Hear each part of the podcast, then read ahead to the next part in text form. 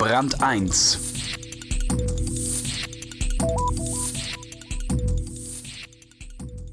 Und wieder geht's um einen Querdenker, der aus Liebe zu einer Sache viel gewagt hat. Und das im beschaulichen Graz in Österreich. Einen ganzen Stadtteil neu aus dem Boden zu stampfen, damit sind schon viele Bauherren und Architekten kläglich gescheitert. Ernst Scholdan, ein Mann voller Ideen, will Stadtentwicklung deshalb ganz anders machen. Zum Beispiel mit viel Zeit zum Denken. Das fängt doch schon mal gut an. Peter Lau war vor Ort. Ein Ort für die Zukunft. Es ist alles sehr kompliziert. Die Stadt, die Globalisierung, der Mensch. Aber auch ganz einfach. Wie in Graz. Die Stadt, jede Stadt, spricht die ganze Zeit. In ihrer Struktur, der Anlage ihrer Straßen und Plätze, der auf und absteigenden Gassen, der dröhnenden Trassen und der versteckten Wege durch kühle Hinterhöfe erzählt sie von ihrer fernen Vergangenheit, von den Anhöhen, auf denen sie gegründet wurde, den Handelsstraßen, die an ihr entlang führten, den Märkten, um die sich ihre ersten Einwohner drängten.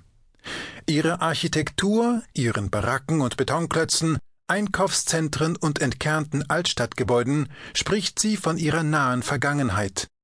Von Kriegen, die Verteidigungsanlagen, Bunker und eilig geschlossene Baulücken hinterließen, von wirtschaftlichen Erfolgen, die zu neuem Wohlstand und neuen Wünschen, neuen Produkten und neuen Geschäften führten, vom Wandel des Geschmacks, als alle wieder in den Altbauten wohnen wollten, die unsere Vorfahren gern verlassen hatten, aber bitte mit Vollbad, und im Verkehr spiegelt sich ihre Gegenwart.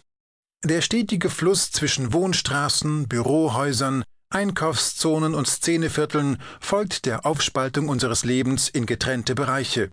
Regelmäßige Staus sind Ausdruck normierter Arbeitszeiten, und kommt es an einem ungewöhnlichen Ort zu einer ungewöhnlichen Zeit zu ungewöhnlich viel Verkehr, passiert dort vermutlich gerade etwas Ungewöhnliches wie zum Beispiel im Sommer 2007 in Graz, als auf dem Reininghausgelände, einer seit langem leerstehenden Fläche südlich der Innenstadt, ein internationales Tennisturnier stattfand.